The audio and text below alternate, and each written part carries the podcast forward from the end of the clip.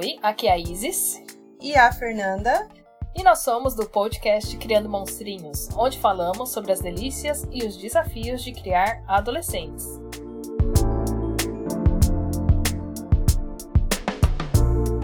E o tema dessa edição, desse episódio, é o luto.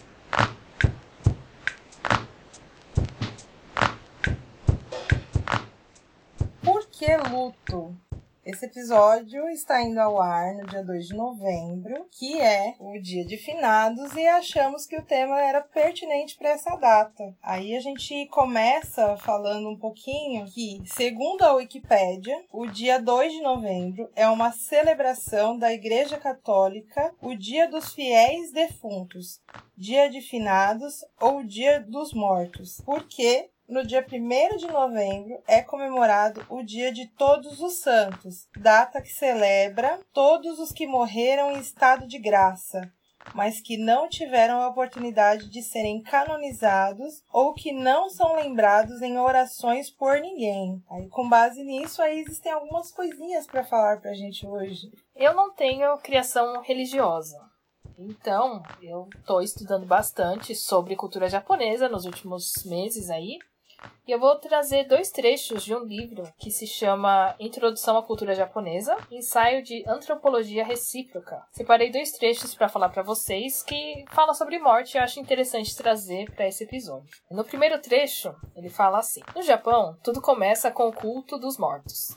Desde Meiji 1868, a lei impõe que todos os corpos sejam incinerados nos crematórios oficiais. Depois, as cinzas são depositadas numa urna que será enterrada sob uma lápide fúnebre. Meu pai havia expressado sua vontade de dividir seus restos mortais, enterrar a metade no jazigo de Tóquio, construído por seu avô, e a outra metade em Taketa, cidade de Kyushu, a ilha mais meridional do arquipélago, onde a família havia recebido uma residência oferecida pelos governantes em 1594. Como se sabe, o Japão não tem muita terra, né? No geral, então todos os corpos lá eles são cremados. Eu sempre soube disso, mas nunca tinha parado para pensar o porquê e, enfim, vendo esse negócio de culto dos mortos, a gente entende essa parte, que vai complementar outro trecho que eu vou trazer para vocês que é bem forte. O outro trecho, o autor diz assim: Para terminar, dou o exemplo do meu pai, homem profundamente arraigado na tradição japonesa. Quando velho, costumava dizer: Depois de morto, voltarei a ser terra, feliz por retornar aos elementos. Não façam cerimônias fúnebres, festejem meu retorno à origem. E assim a gente começa com os tópicos desse episódio. Pois é, a gente vai introduzir falando um pouco sobre as nossas experiências pessoais. Isis, quando você teve que lidar com o luto pela primeira vez? Que eu lembre, a primeira vez que foi esse processo de luto foi quando a minha avó paterna faleceu. Eu tinha seis anos. Eu não lembro muito bem mas ela morava comigo. Ela morava comigo pois tratava um câncer. E aí ela faleceu, teve toda a cerimônia, mas assim, a memória era bem curta nessa época, então eu não lembro tão bem assim. Já o segundo processo de luto foi quando meu avô materno faleceu, eu já tinha 11 anos. Foi bem no mês de julho, que era a época que eu passava férias no interior. E ele também estava com câncer. Esse foi mais marcante, porque eu já entendi o que estava acontecendo. O velório, ele foi na casa da onde ele morava. Foi a primeira vez que eu vi é, esse processo todo. Foi, acho que, uma das primeiras vezes que eu vi meu pai chorando. E foi a primeira vez que eu tive essa emoção de perda, de choro também. Eu nunca tinha sentido essa sensação antes. E veio o choro assim, naturalmente eu só deixei chorar. E foi esse processo de luto. Reuniu a família toda, porque já tinha um tempo que ele estava lutando contra o câncer. E aí veio o falecimento dele, mas no geral dessa parte de quando eu era criança, para mim foi um processo natural, não teve muitas dores, muitas, uh, não foi uma estafa mental. E para você, Fernanda, como que foi a primeira vez do luto? Eu decidi trazer para esse episódio o luto de outras formas também. Não só o luto da perca da vida, mas da perca de alguém na sua vida. Então, a primeira experiência de luto que eu tive foi a primeira vez que meu pai sumiu e eu perdi o meu pai, né? Não tinha convivência com ele, era só eu, meu irmão e minha mãe, e foi bem difícil de lidar, porque apesar de todos os pesares, de todos os problemas que eu tinha com o meu pai, eu senti muita falta, era difícil falar. Alguém perguntava do meu pai, onde tá seu pai? Eu acho que às vezes é até um luto pior do que o da morte, porque quando morre, você consegue falar que a pessoa morreu e acabou e tem um motivo.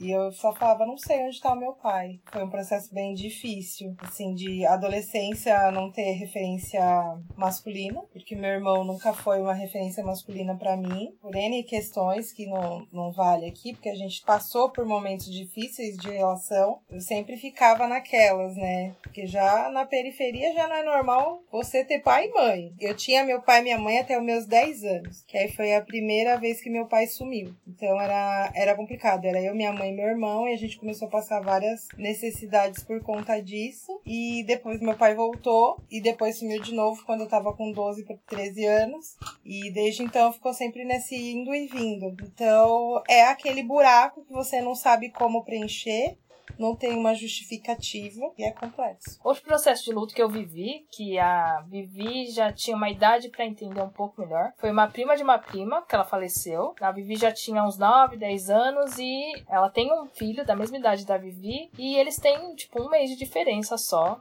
E quando ela faleceu, ah, na época eu pedi até pro pai da Vivi buscar, pra Vivi não ter que ver em velório, esse tipo de coisa. E eu fui lá visitar, não acompanhei enterro. Enterro depois a gente vai jogar um pouco mais pra frente para falar sobre. Então eu só fui no velório e foi bem triste esse velório. Os parentes ficaram bem chocados na época. Enfim, a Vivi eu tive que meio que disfarçar, apesar de ela ter uma idade que já entenderia. Falei assim: ah, faleceu. Expliquei os motivos mas eu não entrei muito em detalhes. E outra morte que a Vivi presenciou mais de perto foi um tio próximo que ele faleceu. Ele ia sempre em casa, mesmo morando no Nordeste, porque eu tenho alguns parentes que moram no Nordeste. E aí esse tio ele vinha regularmente para São Paulo para poder fazer exames, que ele fez cirurgia do coração há uns anos atrás. Então ele sempre fazia o check-up aqui em São Paulo. A Vivi tinha muito contato com esse tio, porque ele ficava bastante tempo em casa quando ia fazer check-up. Ficava pelo menos um mês aí, ele aproveitava para ficar com a minha avó também, fazer os negócios dele. E a Vivi sentiu isso bastante.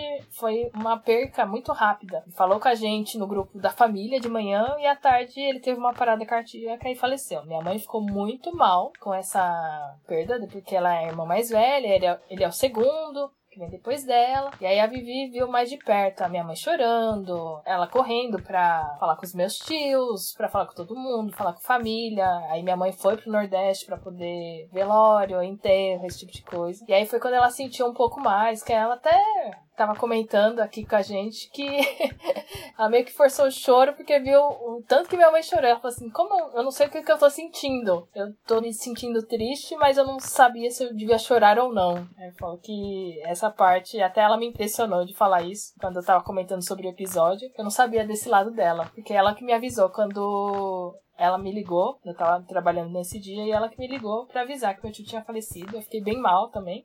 encerrei o expediente cedo. Voltei para casa, assim que ela falou, comentei com o chefe e fui para casa. E aí foi a primeira perda dela de alguém mais próximo. Mas o luto em si, acho que a gente não vivenciou. Nós, da família, não temos esse negócio de ficar pensando muito em luto, apesar de ter várias missas aí de N dias, que eu nunca sei direito que minha mãe que acaba falando. E pra você, Fê? É, aí já entrando já realmente numa perca de vida mesmo, é, meu primeiro luto assim, significativo foi o falecimento da minha mãe em 2000. Esse ano fez 20 anos em janeiro. Eu tinha 14 anos. Foi muito doloroso, porque minha mãe era tudo para mim, né? O meu pai já não morava mais com a gente foi um, um, período, uma fase bem difícil de lidar. Eu fiquei muito triste, mas ao mesmo tempo eu fiquei aliviada, porque eu sabia que se minha mãe não tivesse falecido, ela poderia ter tido sequelas, porque foi um aneurisma cerebral, é, foi um processo de seis dias de internação, mas já sabendo que se ela sobrevivesse teria sequelas de fala ou motoras, a gente não sabia direito, mas eu não entendia nada sobre a vida com 14 anos, então foi meio desesperador. Aquele negócio de com quem você vai morar, é, como é que vai ser, totalmente desacreditada por todo mundo, né? O pessoal falava, essa menina sem pai e sem mãe aí vai virar o quê? E aí tinha toda essa cobrança, né? Esse peso dessa cobrança. Foi um processo difícil. Foi um luto que eu lembro que durou um ano, assim, pesado, pesado mesmo. Porque era mais essa questão de lugar no mundo, né? Eu, tenho, eu tinha a idade que meu filho tem agora, quando minha mãe faleceu. Então é, é foi um negócio assim muito doido, porque eu tava naquele processo de, de escolher futuro, de projeções de vida de começar talvez pensar em uma carreira e minha mãe faleceu e aí tudo foi para baixo, não, não era mais prioridade, então foi difícil, não tinha ninguém para apoiar os meus sonhos naquele momento, então eu meio que me perdi um pouco do caminho por um tempo, então foi assim, um ano assim bem difícil que eu quase repeti de ano, inclusive. Era uma das melhores alunas no ano anterior e no seguinte eu quase repeti de ano. Fiquei de recuperação em janeiro. Então foi um ano assim difícil, mas porque eu não, não tinha nada que me preparasse para isso. Então eu tenho isso bem convicto. Depois, na sequência, meu próximo luto foi a morte do meu irmão, que foi em 2017, início de 2017, janeiro também. Minha mãe fazendo 17 anos de falecida, meu irmão estava internado no hospital. Foi também um processo longo, mais de um mês de internação. Nós não tínhamos contato há muito tempo. Quando eu voltei a falar com meu irmão, ele já estava muito doente. Então, tipo, foi meio que aquela reconciliação de final de vida, sabe? Houveram muitas trocas de palavras que foram difíceis de, de lidar, de pedidos, assim, de último pedido também. E foi isso. Só que aí já foi um luto que eu não quis viver. Por N questões, eu segui a vida, botei uma pedrinha e não deu certo. Eu falei, não vou viver esse luto, não posso, porque era um luto que me trazia muitos sentimentos. Eram, eram 10 anos sem se falar, então tinha muita coisa nesse período de 10 anos. Então foi um luto que eu preferi não viver. E eu achei que ia ficar tudo bem se eu não vivesse esse luto. Nesse ano eu tive uma perda também. Minha Batian. Batian é avó em japonês. Ela faleceu em junho, agora de 2020, no meio dessa pandemia. Não foi de Covid e foi muito triste para mim, para Vivi, porque a gente conviveu com ela durante 10 anos antes de eu me mudar antes de sair da casa dos meus pais. Então a gente acompanhou a perda de memória dela, ela ficando debilitada, a parte de ter cuidadores dela em casa, toda essa sequência aí que foi um processo que a gente sabia que uma hora ia chegar. A gente não viu essa parte dela debilitada no Covid, porque a gente se isolou em casa, minha mãe se isolou com ela na casa dela e veio o dia que a cuidadora, quando a cuidadora voltou a ir lá na casa da minha mãe, foi questão acho que de uma ou duas semanas e aí um dia a cuidadora chegou, ela já não estava mais respirando. Enfim, a gente não chegou a encontrar muitas vezes com a minha avó, então, nesses últimos meses antes dela falecer. Era algo esperado, é aquele negócio, é algo que você espera que vai acontecer, mas quando acontece você não sabe como lidar direito. Aí foi da vez que eu fui a quarentena para poder encontrar minha mãe. Eu não cheguei em velório, porque o velório foi longe. É, vai ser até a parte tragicômica aí da história. Eu vi o velório online. É.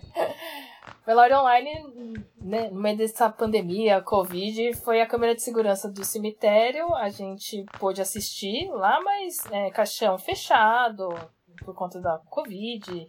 Não podia ficar muito tempo. Foi tipo cinco pessoas da família só: minha mãe, meu pai mais três parentes aí para visitar, para ver o velório de perto. Porque não podia ter esses contatos, né? Seguindo essa parte tragicômica, além de eu ver por câmera de cemitério, ah, tem as tradições japonesas aí. A gente fez missa de sétimo dia fez missa online de sétimo dia e a missa de 49 dia também foi online. Eu tenho um tio que ele é da Seishonoye e ele que conduziu essas cerimônias. A perca da minha avó, a Vivi, foi bastante dolorosa nesse sentido, que ela pode ver, é, foi a bisavó dela, né? A gente convivia quatro gerações dentro de casa. Apesar dela não reconhecer a Vivi nos últimos anos, ela tinha esse sentimento de estar tá lá, de ver esse histórico vivendo todo mundo junto. Quatro gerações dentro de uma casa, gente, é muita coisa, viu? então, o nosso luto, na verdade, foi esse processo. A gente já estava isolada, faço acompanhamento por terapia, então a minha terapeuta ficou me acompanhando durante uma semana que eu fiquei mais na minha e depois passou, né? Como tem esse negócio de não ficar pensando tanto na pessoa, essa parte de religião japonesa, de tradições japonesas, é muito doido, porque mesmo eu não acompanhando a religião deles, eu vejo que tem essa celebração. Celebra a pessoa e meio que não fica remoendo esses sentimentos. Né? Esse processo de luto meu é muito tranquilo e fácil vamos dizer assim. E o meu último processo de luto, que foi, eu acho que o mais diferente, digamos assim, porque até, até esse processo eu não encarava algumas perdas como luto, né? É, em terapia, obviamente, eu fui trabalhando isso para entender, assim como eu entendi o quanto o sumiço do meu pai é um luto para mim, um luto que não vivido, né? que não tem um fim. E aí foi quando eu comecei a entender essa questão de, de como o sumiço impacta tanto quanto um luto. Eu passei por uma mudança significativa na minha vida em 2019. 2018 eu comecei a ficar muito doente, que foi o que acarretou essa mudança significativa em 2019. E estar doente me fez reviver o luto do meu irmão. Aquele luto que eu não quis viver, que eu falei, não, tudo bem, vamos seguir a vida. Não, não vamos seguir a vida. É, eu comecei a ficar doente e aí eu comecei a pensar se, se eu seria próxima. E aí automaticamente eu comecei a viver o luto. Eu comecei a revisitar as memórias de, de hospital, internação dele. E isso foi desencadeando, assim, várias coisas dentro de mim, dei uma bela de uma pirada e fui obrigada a viver esse luto quase dois anos depois, finalzinho de 2018. Tive que viver porque não dava para não viver né, diante de tudo que eu tava vivendo, doente. E isso, essa doença acarretou no meu luto final agora, o último que eu vivi, que foi que ser mãe deixou de ser uma opção e virou uma condição. Não posso ter mais filhos por conta dessa, desse problema de saúde que eu tive Aí eu tive que fazer a retirada do útero e foi um processo bem difícil porque envolve outras pessoas, né? Sou casada, como a gente já falou aqui em outros momentos do podcast, então era uma questão se teríamos outro filho ou não. E agora já sabemos que não teremos outro filho porque, pelo menos eu não, não terei outro filho. Foi um processo que envolveu família, né? Envolveu contar o Arthur, envolveu o Sérgio, a gente conversar e aí voltamos a falar da questão do, do falecimento do meu do meu irmão, porque na época que meu irmão faleceu, a irmã do meu marido também faleceu na mesma semana. Então foi meio que um luto duplo, então a gente quis acabar logo com isso. E aí a gente foi revivendo coisas juntos, todos nós. É, e aí o Arthur voltou, foi quando o Arthur começou a ir pra terapia, porque eram coisas que precisavam ser tratadas, não dava pra gente ignorar mais. É, a questão de, de família foi muito difícil, porque eram muitas coisas acontecendo ao mesmo momento. Era fechar um ciclo do meu irmão, que a gente precisava, era iniciar um novo ciclo que era a cirurgia. Era a questão do medo de perca, né? Porque cirurgia envolve riscos. Aí o medo de, de eu não sobreviver depois da cirurgia, enfim. Foi assim, muito doido, porque eu falava, eu, falava muito, eu não via a hora de terminar. Mas aí depois que a cirurgia passou, ao mesmo tempo tinha um alívio, porque eu sabia que a partir dali o meu corpo ia conseguir se regenerar de tudo que eu tava passando. Também tinha essa questão de perda, porque uma parte de mim foi embora. E depois eu fui entender a questão da importância do útero no centro da mulher, do porquê eu tinha tanta essa sensação de vazio. Foi assim, arrebatador, digamos assim. Forte. É,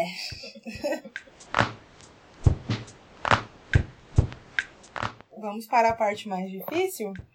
É. E quando o luto envolve nossos filhos, é. perda de um familiar, a gente já comentou aí, perda de alguns familiares. E como que a gente explica esse processo de morte, de perca, de luto? É bem difícil. Eu nunca fui muito explícita com a Vivi nesses pontos. Como a morte é algo natural, meio que foi só falar que a pessoa faleceu, mas eu nunca levei a Vivi no enterro. Nunca levei ela em velório, então eu não sei como seria para ela mostrar isso mais pra frente, né?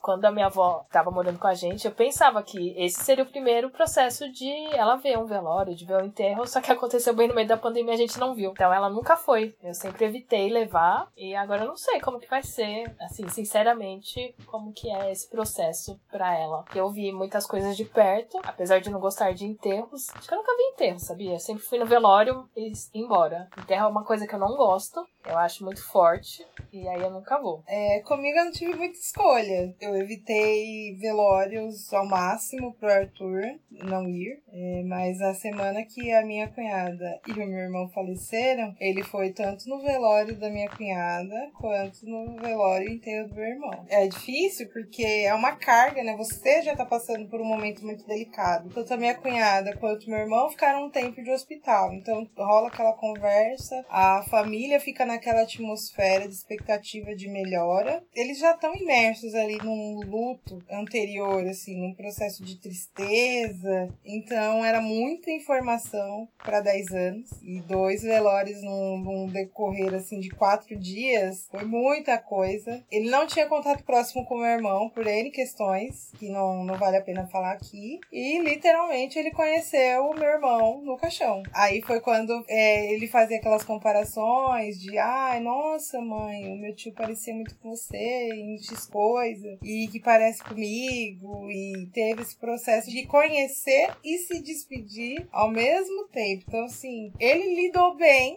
bem, bem melhor do que eu imaginava, mas obviamente, quando as coisas começaram a desandar, que foi quando eu comecei a ficar doente, que aí ele começou a ficar naquela pira de será que minha mãe vai morrer, que a gente teve que encaminhar para terapia e trabalhar o luto com ele porque não foi, não foi fácil. Não vou falar que foi, porque não foi. É, mas eu também não sou muito chegada a velório. Fui em alguns porque eu precisei muito ir. Minha mãe, né? Meu irmão. Teve uma mãe de uma amiga minha que faleceu dois meses depois da minha mãe. E ela estava comigo no velório da minha mãe. Eu achei mais do que justo ir no dela. É uma, uma amiga que tirou a própria vida também. Tudo nessa mesma época que minha mãe faleceu. E aí a gente foi. Só tinha basicamente a galera da escola. Então, assim, foi situações pontuais. Depois minha sogra, minha cunhada. Mas assim, quando um amigo da família falece, eu não gosto de velório. Eu acho que é muito difícil velório enterro. Enterro é muito pesado. Que enterro é o final, é aquela, aquela certeza de que a pessoa não volta. E é um momento que o desespero realmente bate. Não, não, então, assim, não gosto. É, entendo que é necessário fechar alguns ciclos, mas eu acho que depende muito de como você vai lidar com isso. Então, acho que quando não é necessário, não vejo uma necessidade, eu acho que eu vou na casa da pessoa que ficou, fazer uma visita depois, acho que faz muito mais sentido do que estar tá com ela ali naquele processo de fechamento. Então, não gosto também. Antes da gente gravar o episódio, eu cheguei a perguntar pra Vivi. Eu comentei que ia fazer episódio de luto. E cheguei nela e falei assim: Ah, pra onde você iria? Você já pensou se eu morresse? Tipo, do nada, assim? Ela olhou pra minha cara toda espantada. e fala assim, como assim? Eu falo assim, não, é que a gente vai gravar episódio de luta. Eu só queria saber sua opinião, o que você pensa. Não, que vai acontecer alguma coisa de fato. Ela falou assim, ah, hoje em dia, vai, sei lá, se morresse amanhã, ela pensou, eu acho que eu iria morar com a minha avó que é o suporte, que conviveu com ela todo esse tempo. E ela falou assim, que não imagina esse tipo de situação, não pra ela, a gente vai viver ainda bastante tempo e é isso. Mas é interessante fazer esses questionamentos porque acho que traz uma perspectiva para adolescente que às vezes eles não pensam nisso. Uma hora você tá aqui, uma hora você não tá. A gente só vê pessoas mais velhas falecendo. E aí como é que fica? Ela não tinha parado para pensar. Foi até um espanto da parte dela. E a gente segue aí, sem falar muito, porque realmente eu trouxe essa questão por conta do podcast. Eu também nunca tinha parado para pensar o que, que eu vou deixar para ela ou não. Como eu sei que eu tenho todo esse suporte familiar, eu fico meio que tranquila. Eu acho que eu sei que ela tem para onde correr aí. É, eu acho que é, a gente nunca pensa. Eu, eu só tive essas reflexões porque eu fiquei doente e eu sabia que era uma possibilidade. É verdade, assim, sempre fui uma pessoa muito ativa, que tá sempre em todos os lugares e tal. Tava sempre correndo e de repente eu não tinha força para nada. E aquilo me pegou. Assim, obviamente também eu passava essa imagem de fortaleza pro Arthur. E pra ele me ver não fazendo as coisas também foi bagunçando. Tipo, aquele negócio Nossa, como assim minha mãe não consegue? Minha mãe não tá conseguindo me acompanhar numa BGS. Porque um, uma virada foi a BGS de 2018. Eu fui com o Arthur no primeiro dia, porque eu já tava começando a degringolar de verdade. Só que eu não tinha um pingo de disposição pra nada, assim. assim tava muito mal, assim, já. E aí, o outro dia que eu ia, eu acabei comprando ingresso pro Sérgio ir com ele. Fiquei em casa, não, não fui. E eram coisas que eu amava fazer. Foi anos que eu deixei de fazer N coisas porque eu não estava disposta, não tinha disposição para fazer. E aí ele começou a, a ficar preocupado, né, com esse processo. Por isso já é algo que foi conversado, é porque a gente nunca quer pensar nessa hipótese. Por mais que você tenha essa tranquilidade, você também sabe que é uma hipótese que você não quer pensar. Eu vou deixar meu filho. Eu não quer pensar, vou deixar minha filha. Não quer. De jeito nenhum você quer passar por essa. Até porque se você para pra pensar, você surta mesmo. Então a gente não pensa. Então eu acho até normal você nunca ter feito esse questionamento, só ter tipo, passado pela sua cabeça agora.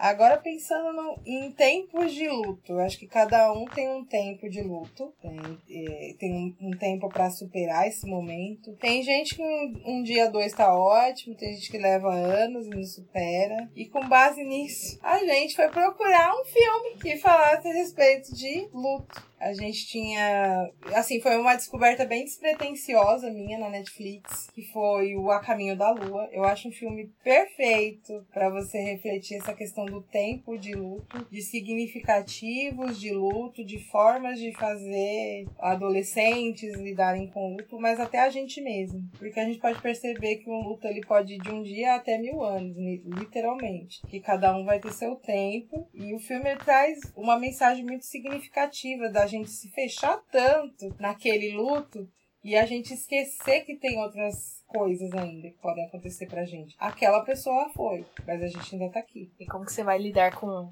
essa parte de ficar aqui? Você vai se fechar no seu mundo? Você vai só olhar para dentro de si, não vai olhar para os outros? Quem tá próximo de você, que tá cuidando de você, você quer que essa pessoa também se feche junto com você? Tem vários questionamentos, traz uma forma muito lúdica esse filme. A gente ia comentar de outro filme no caso, mas a gente não assistiu. Então a Fernanda esperou eu assistir esse filme também pra gente conseguir gravar o episódio. E é um filme muito leve, muito tranquilo. Eu e a Vivi a gente adorou. Tem as partes cômicas, né? Feito pra criança. Depois eu fui procurar a sinopse do filme para entender quem era roteirista, que tem uma homenagem pra roteirista. A roteirista já faleceu. E a gente vê que era a história que ela queria ver e não deu tempo dela assistir essa história na tela. Eu, eu acredito pra mim é um dos melhores filmes de luto que eu já vi. Apesar de ser infantil, ele tem os pontos ali de tristeza. Só que aí, como ele é um filme infantil, ele não quer ficar pesado, denso, preso na tristeza. Agora, se você gosta de um filme mais reflexivo sobre perda, eu gosto muito de Beleza Oculta,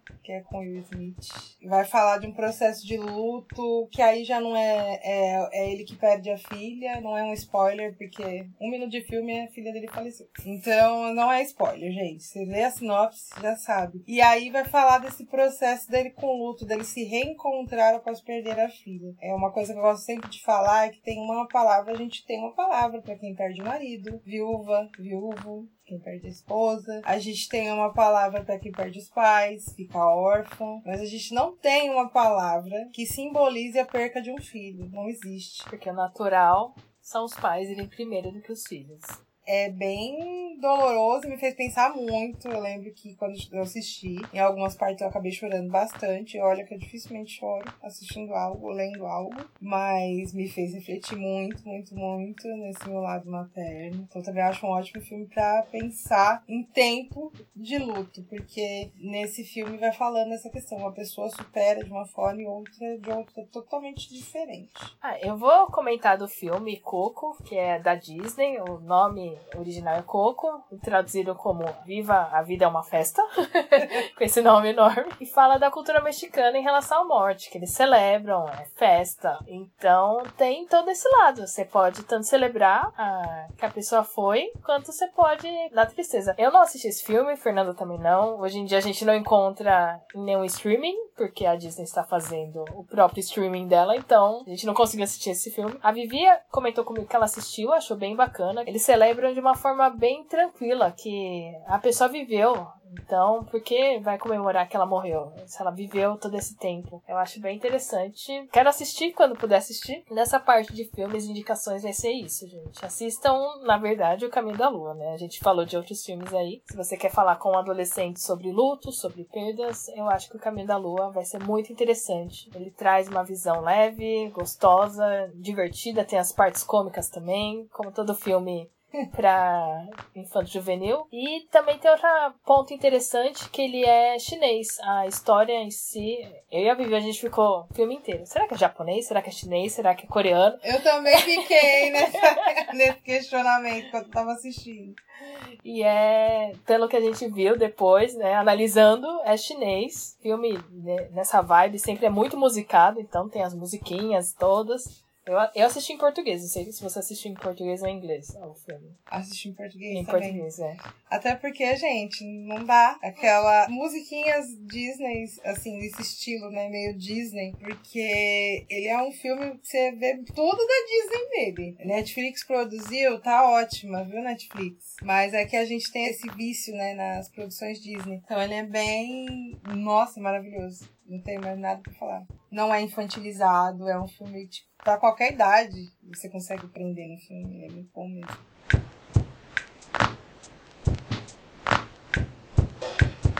E aí a gente entra na parte. Lutos são tranquilos ou difíceis? Bom, na minha visão aqui, né? Eu, Isis, cultura japonesa, que não tem uma criação religiosa, pra mim sempre foi muito tranquilo, mas entra a parte que eu disse lá, que eu não gosto de enterro, que eu acho que a visão da pessoa é interessante você manter as memórias vivas dela, não essa parte que ela não tem mais é, vida, enfim. Acho que é isso que eu não gosto de enterro. Gosto de preservar as memórias afetivas dela em momentos gerais. Vou até contar eu e minhas histórias tragicômicas aqui, né? é, o tio que eu comentei que faleceu, ele teve uma parada cardíaca no meio da tarde. E de manhã ele tinha postado alguma coisa no grupo da família, fam famoso grupo da família. E ele vinha para São Paulo, acho que na semana seguinte, ele tava para vir para São Paulo, então ele chegou a falar comigo também. Falou no grupo e falou comigo em particular que ele precisava pegar um remédio ou uma receita, não lembro direito, com uma pessoa aqui em São Paulo e ele queria saber se era perto de metrô ou não. Aí, ok, falei para ele e tal. E ele faleceu na tarde, o grupo ficou parado, até tanto que o grupo da família, eu falo que depois que meu tio faleceu, não tem mais esses negócios de bom dia, boa tarde, boa noite, porque a gente viu que não funciona essas coisas de você querer falar todo o tempo. O pessoal coloca coisas mais relevantes hoje em dia. Depois que meu tio faleceu. E o número do meu tio ficou lá, no grupo da família, certo? E o número dele era um número que demoraram para desativar, tipo, muito tempo. Passou acho que uns seis meses. Um belo dia veio a atualização do grupo pra mim lá, que o tio Mauro tinha saído do grupo. Amada! Tanto minhas primas quanto eu, a gente falou, meu, o que que aconteceu? Ninguém desativou os números do meu tio. E um belo dia ele saiu do grupo. é isso, gente. Foi do além, aquela. Veio da lei só pra sair do, do grupo. Falou, chega, galera. Não dá mais pra ficar aqui, não aguento mais esse rolê. É, sobre lutos tranquilo é difícil. Eu acho que depende, depende muito da forma e, do, e, de como as coisas acontecem. Eu acho, por exemplo, que o luto da minha mãe, apesar de muito mais significativo na minha vida, ele foi muito mais tranquilo de passar, assim, olhando para trás, do que o luto do meu irmão, porque tem muita coisa envolvida aí. E o sumiço do meu pai, porque é, é uma história que não tem fim. Eu não sei o que, que aconteceu com meu pai, não sei onde está o meu pai. Então, eu acho muito complexo. Acho que vai além, transcende esse negócio de religião. Porque a minha mãe, eu sei que ela foi embora com a certeza de que eu a amava. Que enquanto ela estava viva, eu fiz tudo que eu podia para provar isso para ela diariamente. Mas com meu pai já não tem essa sensação de dever cumprido. Se meu pai já for falecido, eu não tenho essa sensação de dever cumprido. E com meu irmão, a gente teve vários problemas mesmo. Então foi mais difícil por isso. Pensando no tempo que a gente perdeu de uma boa convivência, por conta de, de diferenças que a gente tinha. Então eu não sei dar pra colocar como tranquilo ou não. Acho que tudo vai depender muito do contexto. E da bagagem que cada um tá levando no dia a dia, na, no momento que acontece essa parte do luto. Acho que também tem isso. E aí a gente entra na parte de lutos de animais os animais eles não vivem muito tempo. Ah, quer dizer, se você tiver uma tartaruga, possivelmente ela vai viver mais do que você. Já tem que passar guarda, né? Mas se for pensar nos bichinhos de estimação, gato, cachorro, passarinho. Passarinho eu acho que não é muito adequado, mas enfim. Eu tive dois cachorros quando eu morava com os meus pais. Uma cachorra que a gente teve, quando ela veio eu tinha 10 anos, mais ou menos. É, a gente, eu e minha irmã, a gente era criança. É, a gente acompanhou ela no cio, várias fases aí, até que ela faleceu de velhice. Ela teve vários problemas por ser cachorro de porte grande. Então foi uma perca, assim, bem é, difícil para minha mãe também, porque ela era muito apegada na, na flora. E aí, depois, o cachorrinho menor que a gente tinha, cachorrinhos menores vivem mais, também foi bem triste, porque ele foi ficando fraquinho, não conseguia mais andar. E um dia começou a chover muito, muito, muito, muito, muito aqui em São Paulo. Ele foi pra chuva e a gente não conseguia tirar ele da chuva. Ele morreu na chuva. É, acho que ele sabia que tava chegando a hora dele. Falam que os animais meio que sabem a hora dele assim. Chocada. É. E aí, minha mãe também não estava em casa, acho que foi um final de semana. Eu não lembro se ela viajou, se ela saiu. Sei que ela não viu. Ela falou assim: ela não viu uh, nenhuma das duas mortes dos cachorros, porque um, ela estava viajando, da Flora eu sei que ela estava viajando, e eu tive que ligar para ela e falar que ela tinha morrido. Minha mãe ficou muito mal, porque ela tava longe, mas ela falou que foi melhor, que assim ela não precisava ver. Quando o Jake, que é o cachorrinho que eu tinha, ele faleceu, a Vivi já tinha uns dois, três anos. A Vivi era pequenininha, então ela nem lembra muito dele, mas foi esse processo aí. Parece que ele sabia que tava chegando a hora dele, foi na chuva, e minha mãe também não acompanhou, e ela falou assim, ainda bem que eu não acompanhei essas duas mortes, porque ela fica muito tocada, ela tinha muito apego pelos dois, e nessa ela pensou, nunca mais quero ter nenhum animal, né? Tem isso. Então a Vivi não viveu. Esses lutos foi mais da minha parte mesmo. A gente acaba vivendo. É, uma hora ela, ela vai passar por isso. A minha questão de luto com animal é complexa. Porque eu perdi muitos pintinhos. Sabe aqueles pintinhos, gente, que passava o cara, dá uma panela e pega um pintinho pintado de rosa, pintado de azul. Que hoje em dia eu sei o quão problemático era. Aquele negocinho que jogava para atingir os bichinhos, mas enfim, não vou problematizar isso aqui. Então, assim, eu perdia vários bichinhos, assim porque já vinham bem zoadinhos, né, coitados, com o processo que eles passavam. E aí, cachorro, minha mãe não queria deixar a gente ter de jeito nenhum, então não tive. É, então eu perdi uma gata quando eu tinha uns 13, 14, meu irmão dormiu em cima dela, literalmente, e aí ela morreu. A minha mãe ainda era viva ainda.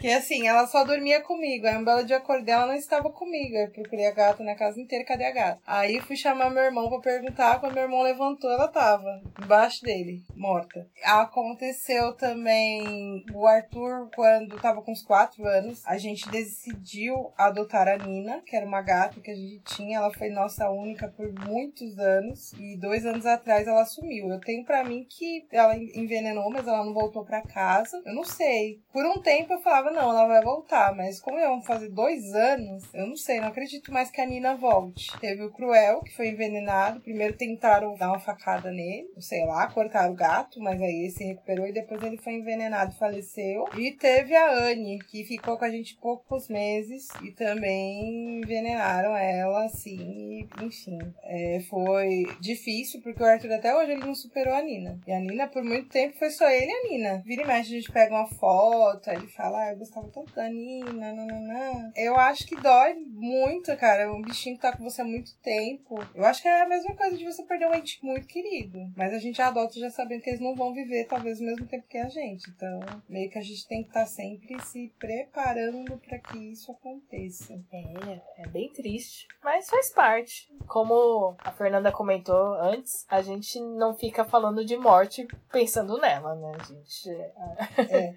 A gente veio mais trazer uma, um momento de reflexão para essa data, né? Como a gente lida com luto, a gente fala sobre isso com os nossos filhos, a gente fala sobre morte, a nossa talvez, a gente fica pensando às vezes, né, de sei lá, os nossos filhos vão saber lidar com a nossa perca. São reflexões que a gente não gosta de fazer, mas que são necessárias, porque se acontece um luto na sua família, você vai ter que falar. Então, às vezes é interessante falar um pouco. E aí a gente vai cair no por que não ter mais filhos agora? Que é aquele mito, seu filho vai ficar sozinho se você não tiver outro. Aí eu vou deixar você começar, porque Eu tenho muitos problemas com isso. Bom, por ser mãe nova, eu achava que ia ter um segundo filho, um terceiro filho. No meu último relacionamento, quando eu comecei, durou sete anos, então eu achava que ia ter mais um filho. E eu fui percebendo que não. Porque hoje em dia a gente vê, é muito custoso um filho. É caro, gente, caro real, assim.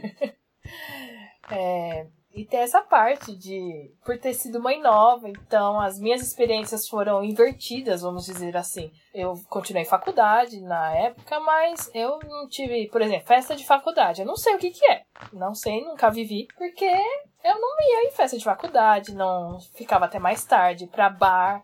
Bar eu fui descobrir, acho que ano passado, não, ano retrasado, que eu comecei a ir pra bar com o pessoal de trabalho. Que já vivi, já era mais velha, já tinha uma idade para saber que eu tinha as minhas necessidades de sair. E é esse tipo de coisa. E eu fico pensando, se eu fosse ter mais um filho, eu acho que eu teria tido lá atrás, mas assim, não sei também se seria bom ou não, porque são dois. A Vivi lá atrás pensava em ter irmãozinho. Ela chegou a me questionar uma época porque via muito dos coleguinhas de sala que tinham irmãos. Ah, mãe, por que que eu não tenho um irmão também? Né? Perguntava. Porque você não é todo mundo.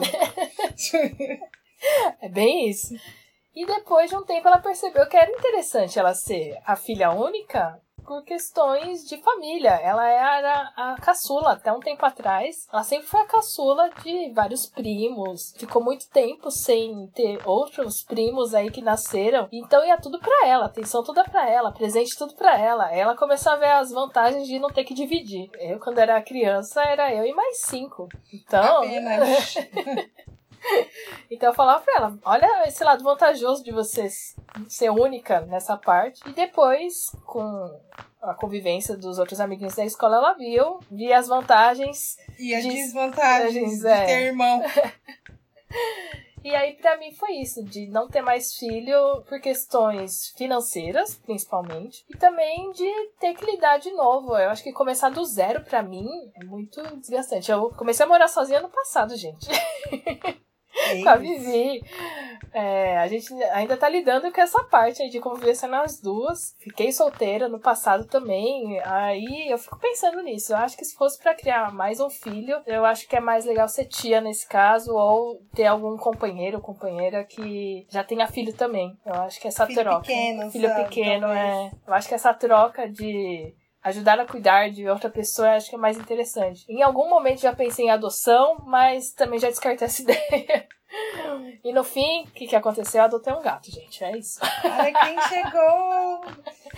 Então, a minha questão de ter um filho só. Gente, vocês vão cansar de me ouvir falando essa frase aqui, da questão de para criar uma criança tem que ter uma aldeia. Eu não tive rede de apoio, assim, tipo, falar assim: olha, eu tive uma rede de apoio que eu posso fazer o que eu quiser. Então, assim, tudo sempre foi muito pautado, pensado e no impacto que ia ter na vida do Arthur, na rotina do Arthur. Então, quando eu fui tendo, comecei a ter essa liberdade de 2015 pra cá, que, assim, dos nove anos dele pra frente, eu comecei a redescobrir o que era ser a Fernanda, não era ser a mãe do Arthur. É, que eu fui mãe com 21 também, então mãe nova. Não fiz faculdade lá atrás, eu fui começar a fazer com 30 anos. Arthur com 9, eu fui, entrei na faculdade. E aí começou a festa na faculdade, eu descobri, né, os prazeres de fazer uma festa, de ter histórias para contar. E eu falei, gente, não sei se eu quero mais. Aí foi quando eu comecei a me questionar real. Já tava balançada em não ter, porque o Arthur já tava muito grande para começar tudo de novo. E depois eu falei, não, não vou ter. Então, assim, já era algo que eu tinha decidido antes de passar por tudo que eu passei, da questão da cirurgia. E hoje em dia eu sei que não vou ter mais mesmo outro filho. Adoção, eu não sei, eu já pensei, já pensei em sim, já pensei em não. Eu, depois do episódio da Cris, que não ouviu, é o episódio anterior esse, Cris. Depois do episódio da Cris falando sobre adoção, eu percebi que eu só vou saber se eu vou adotar um dia se realmente rolar um encontro assim. Que nem o dela e que nem outras histórias que eu já ouvi, mas de crianças pequenas. Então, assim, não, não, não tem esse planejamento na minha vida, não rola. E eu não acho que esse lance do mito do filho sozinho, ser sozinho, eu acho que eu não tô criando um pra ser companheiro do outro. Quando você tem dois filhos, você não faz isso. Até porque eu tenho a minha questão com irmão.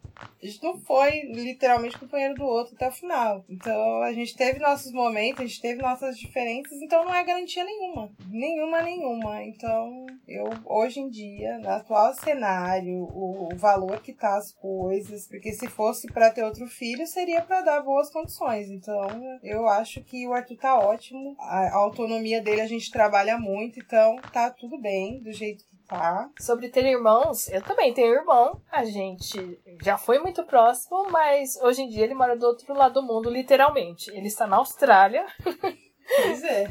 Então, esse negócio de, ah, eu vou ter filho pra poder cuidar de mim. Gente, um fazer companhia pro outro. Eu acho que não, não funciona assim, esses pensamentos. Até porque tem famílias que é, dizem, ai, vai acabar a família. Gente, não vai acabar a família. família não é só continuar esse negócio de laços sanguíneos. É, de laço sanguíneo. Família você pode construir a sua, sem precisar ter laços sanguíneos também. É, eu tenho quatro gatos, gente. É isso. Eu sou quatro irmãozinhos do Arthur. Naná, Nala, Nani e Aslan. Pronto. Vida resolvida. E eles se cuidam. Uh, se brigam. e é isso.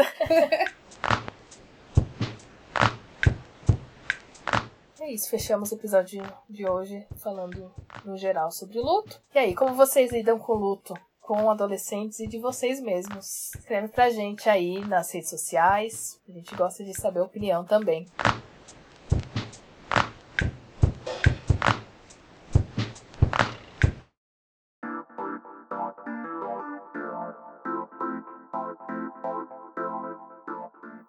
Vamos ao nosso monstruário. Pode começar, Fernanda. Qual é a sua indicação monstra de hoje? A minha indicação monstra de hoje é algo que eu descobri muito sem querer essa semana, vendo alguns vídeos do Mano Brown. Pra quem não sabe, gosto bastante de rap, gosto bastante do Mano Brown. E aí eu caí num podcast, num vídeo, né, do podcast do Taíde, que é o Meu Nome é Correria. E ele já entrevistou o Mano Brown, o Whindersson Nunes, é um podcast que está no início e eu gosto muito da forma do, do Thaí de entrevistar as pessoas, então fica a minha dica, que é o podcast Meu Nome é Correria com Taíde, que tá no Twitter com arroba Meu Nome Correria sem o E. A minha indicação monstra de hoje vai um pouco falando sobre velhice, vai falando um pouco sobre esse processo aí de envelhecer também. E que vai acabar em morte, eventualmente né? É o canal no YouTube chamado O que rola na Geron. Ele não é um canal grande, ele tá começando. São quatro psicólogos que batem papo aí semanalmente sobre assuntos da velhice, como envelhecer bem, saúde mental, sobre cuidar e ser cuidado. São quatro psicólogos que fazem esse canal: a Ieda Duarte, Marília Berzins, Sérgio Pascoal e Carlos Lima. Eu conheço o Carlos Lima pessoalmente, ele é amigo da minha mãe desde, desde sempre, vamos dizer assim, porque ele me conhece desde pequenininho ele foi no casamento dos meus pais, então eu tenho essa convivência com ele. Geronto é de gerontologia, que estuda idosos, estuda a, essa, a velhice em si. Eu acho interessante ver essa perspectiva, porque também velhice é algo que a gente não fala tanto, a gente tenta evitar a velhice, assim como a gente fala muito de adolescente, acho que o foco da velhice também não tem muitas coisas focadas nisso, não tem muito conteúdo. Eu falo que eu tenho muito conteúdo porque tenho o Carlos perto de mim. e ele acaba comentando o que, que acontece. Teve um papel muito importante na vida da minha mãe nesse processo com a perda da minha avó também, quando minha avó veio morar em casa. Por isso que eu sei o que, que acontece quando se é gerontólogo. E aí fica o canal do YouTube para vocês conhecerem o que rola na Geronte.